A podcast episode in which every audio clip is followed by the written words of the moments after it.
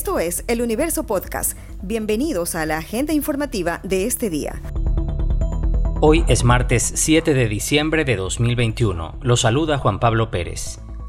Como un incremento normal y signo de reactivación económica, es como califican los analistas el precio de la canasta familiar básica en noviembre, que llegó a 715 dólares con 31 centavos, según el Instituto Nacional de Estadística y Censos INEC.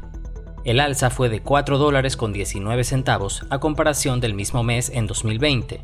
En la sierra se concentra más el alza.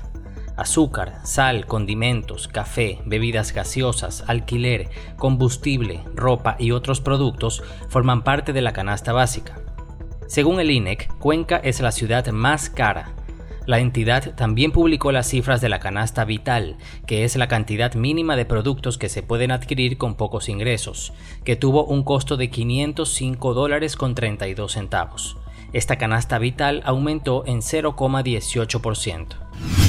En Guayaquil, los casos de coronavirus se mantienen con una tendencia leve sostenida al alza, indicó el médico epidemiólogo Carlos Farhat, director de la Mesa de Salud del Comité de Operaciones de Emergencia COE Cantonal.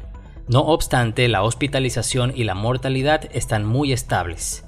Él consideró que la vacunación está protegiendo de la morbilidad grave y que pese a este incremento, las unidades de cuidados intensivos UCI no tengan una mayor ocupación.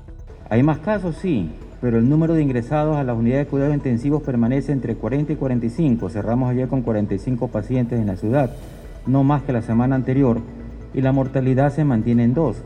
Esto quiere decir indudablemente que la vacunación está funcionando. La vacunación nos está protegiendo de la morbilidad grave, de estas complicaciones que nos llevan a UCI y también de la mortalidad. Si no hubiéramos estado vacunados con el incremento ligero que tenemos ahora, seguramente las UCI hubieran estado con mucha mayor ocupación y no es el caso.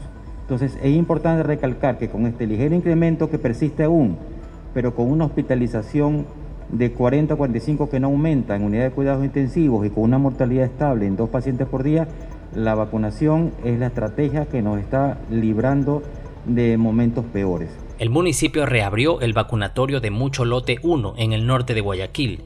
Se atenderá de 8 y media de la mañana a 3 y media de la tarde para aplicar primera, segunda y tercera dosis de vacunas Sinovac para niños de 5 a 11 años, Pfizer para adolescentes de 12 a 17 años y AstraZeneca para 18 años en adelante. El Ministerio de Relaciones Exteriores y Movilidad Humana informó sobre el cierre temporal de las dependencias de la Dirección Zonal 8 de esa cartera de Estado en el edificio del Gobierno Zonal, en la avenida Francisco de Orellana, norte de Guayaquil. Esta medida se aplica siguiendo los lineamientos del Ministerio de Salud Pública, debido a la alerta de un caso positivo de COVID entre los funcionarios de esa entidad, cuyas dependencias también son usadas por el registro civil se suspendió la atención al público en las áreas de visas temporales y permanentes, despacho, naturalizaciones, pasaportes oficiales y diplomáticos, unidades de administración financiera, archivo y atención a la comunidad ecuatoriana migrante. La Asamblea Nacional tiene previsto reinstalarse este martes para abrir el debate y luego votar una resolución respecto del informe que elaboró la Comisión de Garantías Constitucionales sobre la investigación realizada al caso denominado Pandora Papers o Papeles de Pandora. El informe de mayoría indica que el presidente de la República, Guillermo Lazo, no observó el pacto ético aprobado en consulta popular de 2017 y recomienda su destitución por grave crisis política y conmoción interna. Esta causal de destitución no tiene el respaldo suficiente de votos en el Pleno para ser apoyada en una resolución. Únicamente el bloque legislativo correísta, representado en la bancada Unión por la Esperanza UNES, insiste en aplicar la destitución. Esta noticia ha estado entre lo más leído de eluniverso.com en las últimas horas. Como Darwin Nazareno Mideros, fue identificado el hombre que presuntamente fue secuestrado en una gasolinera de Quevedo, en la provincia de Los Ríos. El vehículo en el que iba no está a su nombre, sino de otra persona que la policía conoce, pero por seguridad no difundió. De acuerdo con un informe de la policía, él es hermano de Miguel Ángel Nazareno, dueño de la plataforma Big Money, que operaba en Quevedo de forma ilegal, según la Fiscalía, que le abrió dos procesos judiciales por presunta captación ilegal de dinero y estafa masiva.